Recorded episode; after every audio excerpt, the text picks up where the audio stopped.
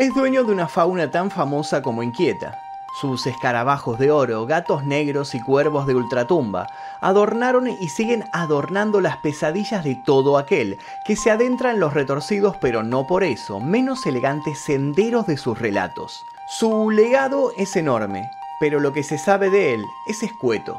Lo han descrito como un poeta maldito, como un hombre demasiado sensible, como un alma atormentada.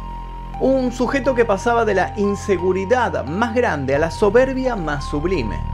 Un espíritu en el cual se agolpaban versos de amor inmortales y tétricos desenlaces de inframundo. Lo cierto es que goza de un extraño hito.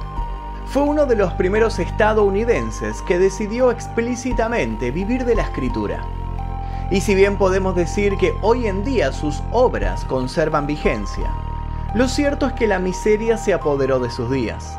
Propenso a discordias amorosas, buscador de pleitos en bares y provocador como periodista, Poe fue también un personaje que no pasó desapercibido por su entorno.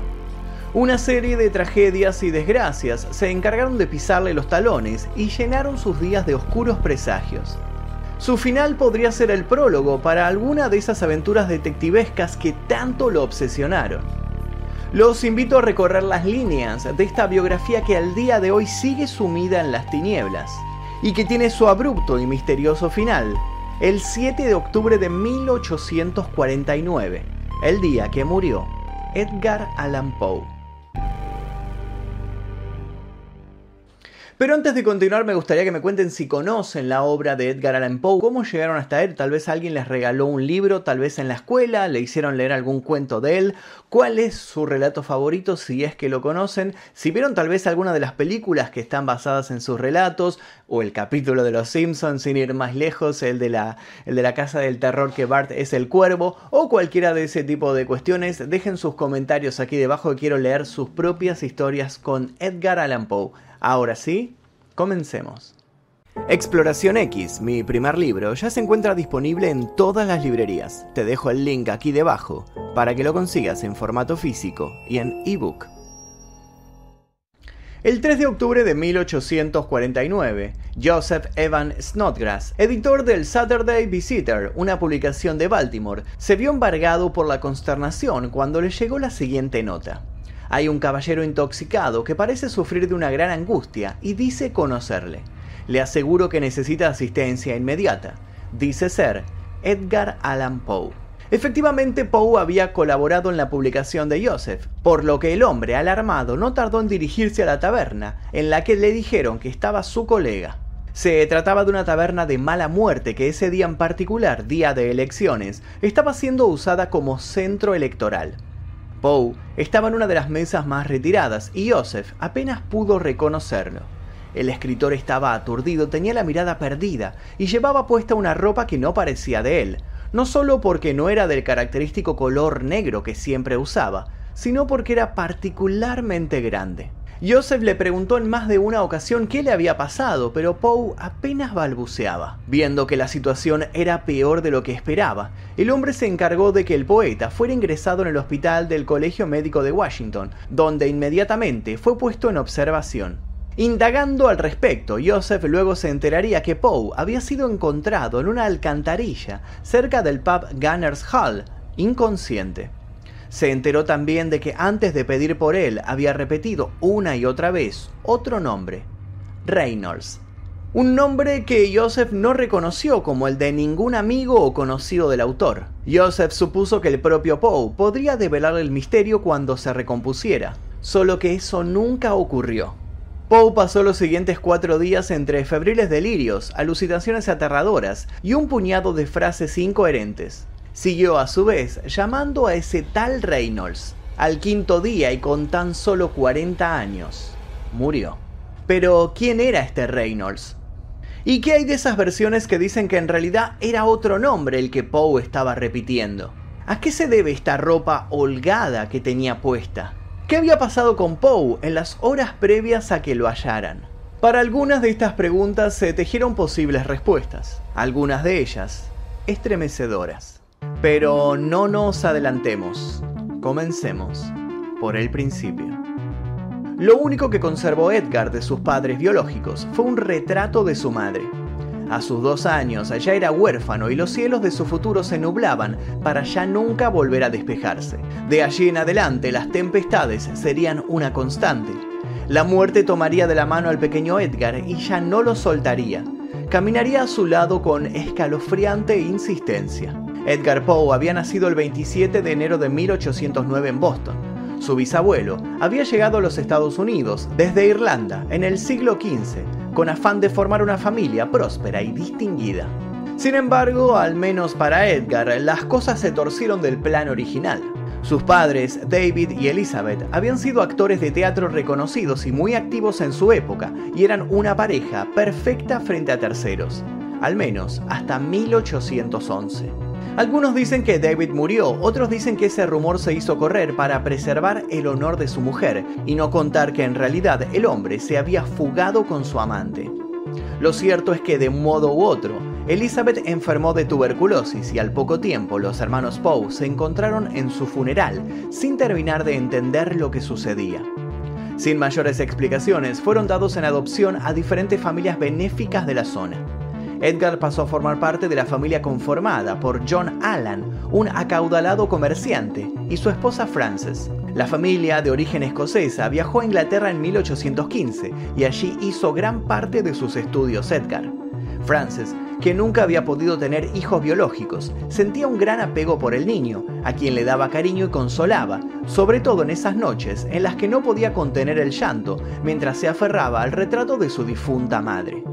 Con el paso del tiempo, Frances y Edgar llegaron a quererse como familia, sin embargo, muy diferentes fueron las cosas con John, que siempre fue duro con el chico y llegó a burlarse de sus intenciones de dedicarse a la literatura. Las nanas y esclavos con los que Poe convivió en casa de los Allan le enseñaron relatos folclóricos sobre desaparecidos, cementerios y cadáveres que vuelven a la vida. Todos estos relatos, en lugar de ahuyentar al niño, le dieron un lugar de pertenencia un paisaje al que recurrir cuando se sentía triste o desamparado. Además, desde muy joven, el autor leía los magazines europeos, en lo que lo gótico y lo novelesco ya se mezclaban con el romanticismo. En 1823, a los 14 años, ya había dado sus primeros pasos en las letras. Por esa época se enamoró platónica y apasionadamente de la madre de un compañero de estudios, a la que dedicó sendos poemas se sintió vivo por fin animado después de tantas madrugadas de tristeza. Sin embargo, meses después, la mujer moriría no se sabe si por un accidente o por una enfermedad. Poe observaba con horror cómo la señora de la guadaña tocaba todo lo que él deseaba o quería. El niño perdía así su último atisbo de inocencia. Al año siguiente el pasivo Edgar cambiaría radicalmente sus actitudes. Se hizo habitual en él que pasara horas practicando deportes, aparte de leyendo. Se empezó a meter en peleas y su relación con sus padrastros se deterioró aún más. Después de regresar a Estados Unidos, siguió estudiando en centros privados y asistió a la Universidad de Virginia. Allí fue donde por primera vez comenzó a mentir sobre sí mismo. Pretendía una erudición que no tenía y se adjudicaba hazañas que no había realizado. Pero ¿por qué lo hacía? ¿Para impresionar al resto? ¿Para ser acaso el centro de atención? También se hizo común su presencia en centros de apuestas y en bares. Poe se pasaba noches completas apostando y despilfarrando ahorros por culpa de una casi exagerada mala suerte en las cartas y en la ruleta. Así y todo, la resaca del día posterior no le prohibía deslumbrar a sus profesores en sus clases orales, donde dejó constancia de una inteligencia tan grande como su falta de disciplina. No había libro que Poe despreciara. A veces leía grandes poetas, a veces matemáticas, a veces astronomía. Cualquier cosa era de su interés, hasta que llegaba la noche. Entonces se entregaba a los vicios y al azar. Sus bolsillos no tardaron en vaciarse y su figura se volvió más escuálida. Su padrastro, sospechando lo que pasaba, dejó de enviarle el bulto de billetes destinado a pagar los estudios. Esto hizo que Poe entrara en cólera y acusara al otro de estar boicoteando su formación profesional. Aseguró que no poseía problemas ni con el alcohol ni con el juego. Sin embargo, cuando volvió a conseguir unos dólares, los gastó efectivamente en fichas y en tragos. Luego, sabiendo que aquello no era lo suyo y ya sin un ingreso extra, se preguntó cómo ganar dinero. Lo único que sabía hacer, aparte de leer mucho, era escribir. Fue entonces cuando una epifanía lo hizo temblar. ¿Y si se dedicaba formalmente a ser un escritor? Sin perder tiempo, sacó a la venta su primer libro y dejó la universidad entusiasmado y desafiante. ¿Que cómo le fue?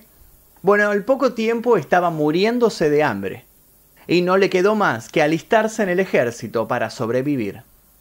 Mientras Poe estaba en el ejército, su madrastra murió. Su padrastro, que seguía enojado con él, no le avisó del suceso. No poder despedir a tiempo a su segunda madre hizo que Poe reviviera viejas pérdidas. Se hundió más y más en oscuras cavilaciones.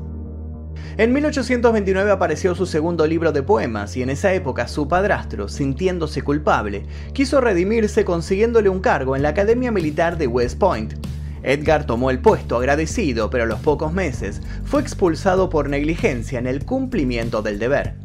Nuevamente decepcionado, su padrastro decidió que ya nunca volvería a relacionarse con el joven. Poe no lo echó de menos y regresó a Baltimore con su tía y su hermano, con el que nunca había perdido contacto. Intentó encontrar la paz en esa casa, pero el 1 de agosto de 1831 su hermano abruptamente murió el autor se mostró inmutable, aunque por dentro el dolor terminó de quebrarlo. No dijo nada, pero exteriorizó todo publicando su tercera obra.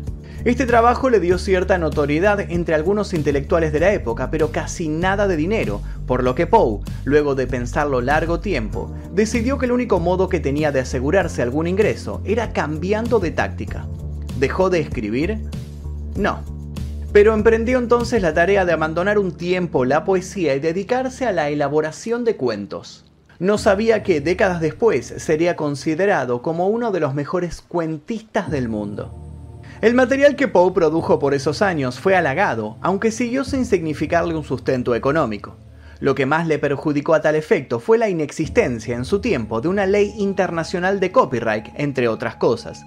De este asunto hablaría largo y tendido con otro escritor de la época, Dickens.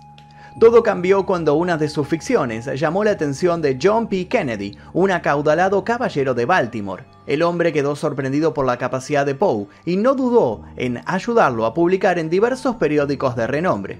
De este modo Poe comenzaría su carrera como periodista. Su imaginario, donde lo sobrenatural y lo psicológico se fusionaban, fue totalmente revolucionario. Si bien es cierto que muchas veces perdió puestos por llegar ebrio, Igual es de cierto que su estilo y su impronta le crearon una mediana fama que él regaba con anécdotas que acontecían en los bares. Así se fue ganando el aprecio de muchos y el odio de tantos otros. Por esos tiempos Poe incluso llegó a escribir de temas de los que desconocía con tal de conseguir unas monedas extras. Sin ir más lejos, su falta de escrúpulos a la hora de agarrar cualquier empleo como redactor llevó a que lo terminaran acusando de plagio. Así, tan talentoso como caótico, se presentó a las puertas de la reconocida revista Barton's Gentleman's Magazine en 1839. Allí llegaría a escalar como redactor en jefe y tendría un periodo particularmente fructífero. ¿Había por fin sentado cabeza su espíritu siempre inquieto? Quizás, el problema como siempre fueron las sombras que lo perseguían aquellas que no estaban dispuestas a darle tregua. Una tarde de enero de 1842 se produciría un golpe decisivo en la vida de Poe, el último gran golpe. Pero para entenderlo debemos conocer otro aspecto de la vida del hombre, su controversial vida sentimental. En 1832, Poe contrajo matrimonio con su jovencísima prima, Virginia Clem, ella aún no había cumplido los 14 y él tenía 27 años. La polémica relación siempre fue materia de estudio para los biógrafos del escritor, que dedicaron horas y horas a tratar de conocer más a este esquivo personaje. Al parecer Poe había acusado sentir una especie de adoración por Virginia. Virginia empezó a ser invitada a las fiestas a las que Poe iba cuando cumplió la mayoría de edad y pronto dejó perplejos a quienes la veían. Lo más curioso es que quienes estuvieron en su presencia dan testimonios, a veces contradictorios, al momento de describirla. De un modo o de otro, todos coinciden en remarcar su extrema palidez y su presencia casi fantasmal. Muchos aseguraron también que Virginia era una buena influencia para Poe, dado que lo mantenía lejos de los vicios. Todo transcurrió sin mayores sobresaltos para ellos. Al menos hasta que llegó aquel fatídico 1842. Una tarde cualquiera Virginia tocaba el arpa y cantaba, y al momento de llegar al clímax de la interpretación, tuvo que interrumpirse súbitamente ahogada. De pronto comenzó a brotar sangre de su boca. Esa sería la primera de muchas hemorragias. Virginia tenía tuberculosis. Poe atravesó la enfermedad de Virginia y la inevitable visita de la muerte, hundiéndose cada vez más en la bebida. De nuevo todo se descarriló para él y empezó a frecuentar sentimentalmente otras mujeres, generando más de una disputa en su seno íntimo y en ajenos. La pobreza también aumentó, aunque fueron años poco menos que legendarios para el mundo de las letras en general. El 29 de enero de 1845, por ejemplo, vio la luz el que ha sido considerado como el poema más famoso de la literatura estadounidense, El Cuervo. Menos de dos años después de la publicación de esa historia, Virginia moría con tan solo 24 años, la misma edad que tenía la madre de Poe al dejar la vida. La cruel coincidencia no fue ignorada por el escritor, que decidió dejar de ser testigo de sus miserias y se dijo a sí mismo que era absurdo seguir luchando. Se intentaría suicidar unos meses después, pero las cosas no saldrían bien. Seguiría rondando como un alma en pena por las noches, destilando relatos cada vez más maravillosos y aterradores. En 1849 finalmente dejarían de verlo por un tiempo. Luego aparecería en una alcantarilla, y es entonces cuando nuestro relato vuelve al principio. Poe murió a las 5 de la madrugada del domingo 7 de octubre.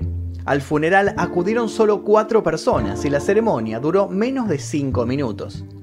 Se presume que ni siquiera se elaboró un acta de defunción o que si se hizo se perdió como su breve historia clínica. El médico que lo atendió, John Moran, estableció como causa de muerte una frenitis, una manera de aludir el diagnóstico de intoxicación alcohólica. Y por un tiempo esta fue la versión oficial. Sin embargo, se supo después que Poe era al momento de fallecer parte del movimiento por la templanza, un grupo puritano que combatía el consumo de bebidas alcohólicas. Había llegado al grupo dado que una condición hereditaria lo hacía muy vulnerable al alcohol y ya no quería sufrir las penosas consecuencias de sus excesos. Se ha asegurado incluso que la ciencia moderna examinó cabellos del cadáver de Poe y no encontró rastros que indicaran intoxicación etílica. No ayudó a esclarecer el caso que el obituario de Poe lo escribiera quien era su adversario literario, un sujeto al que Poe en vida había humillado en más de una ocasión por sus pocos conocimientos de poesía. Así los pocos datos reales que había sobre lo que le sucedió al mítico escritor quedaron sepultados durante décadas. De a poco, sin embargo, los vientos de la historia movieron la tierra y algunas pistas comenzaron a emerger. Los problemas amorosos a los que ya hicimos mención son sugeridos por algunos como la posible causa de la muerte de Poe. ¿Acaso algún novio o esposo despechado lo había mandado a atacar tras haberlo descubierto? ¿Había sido emboscado? Esta explicación, sin embargo, no da cuenta de otro misterio. ¿Por qué llevaba Poe otra ropa al morir? Fue al analizarla que se tejió la siguiente hipótesis. Recordemos que Poe apareció herido en un día electoral, por ese entonces era común que pandillas secuestraran a sujetos, los embriagaran y los obligaran a votar por sus preferidos. Luego las víctimas eran vestidas con otra ropa y se los hacía votar por segunda vez. ¿Acaso Poe había sido un instrumento para el fraude electoral? ¿Y sus atacantes se habían pasado del límite con los golpes? En 1996, un médico aseguró que los síntomas de Poe tenían más que ver con la rabia, un virus muy común en el siglo XIX del mismo modo que la gripe o la meningitis. En 1999, Albert Donay, experto en salud pública, usó también muestras del cabello de Poe para identificar metales pesados que suelen quedar en el cuerpo cuando alguien muere por envenenamiento por monóxido de carbono. Aunque los estudios no fueron concluyentes, Donay encontró posibles pistas que apuntaban al gas que se usa para iluminar el interior de los edificios en esos tiempos. Semner curador del Museo Poe, considera por su lado la idea de una intoxicación como lógica. Pero según él, se trató de mercurio lo que terminó matando al escritor. Medicamentos a base de mercurio eran usados por aquel entonces para apalear el cólera, una enfermedad que quizás Poe había contraído. cuando se honró a Poe con una escultura cerca de la entrada del cementerio donde había sido enterrado, su ataúd fue movido y se encontró una pequeña bola dentro de su cráneo.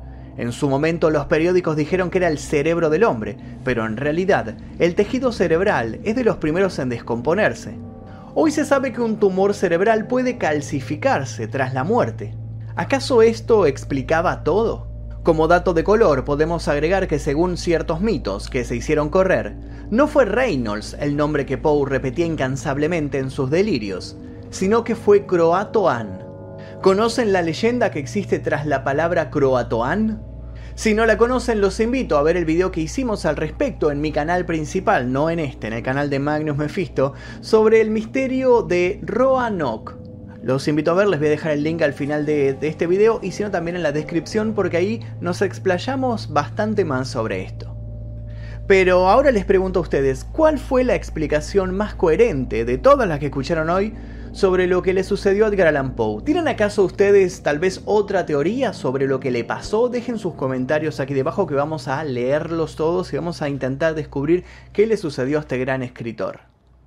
Fue un maestro del terror, fundador del género policial, emblema de la poesía, periodista incisivo y teórico, de una lucidez sobresaliente. Su obra aún nos acompaña, pero su vida a medida que pasan los años cada vez se desdibuja más y más. Quizás se cumple de este modo el deseo de este escritor que tanto disfrutaba con mentir a los demás sobre sí mismo.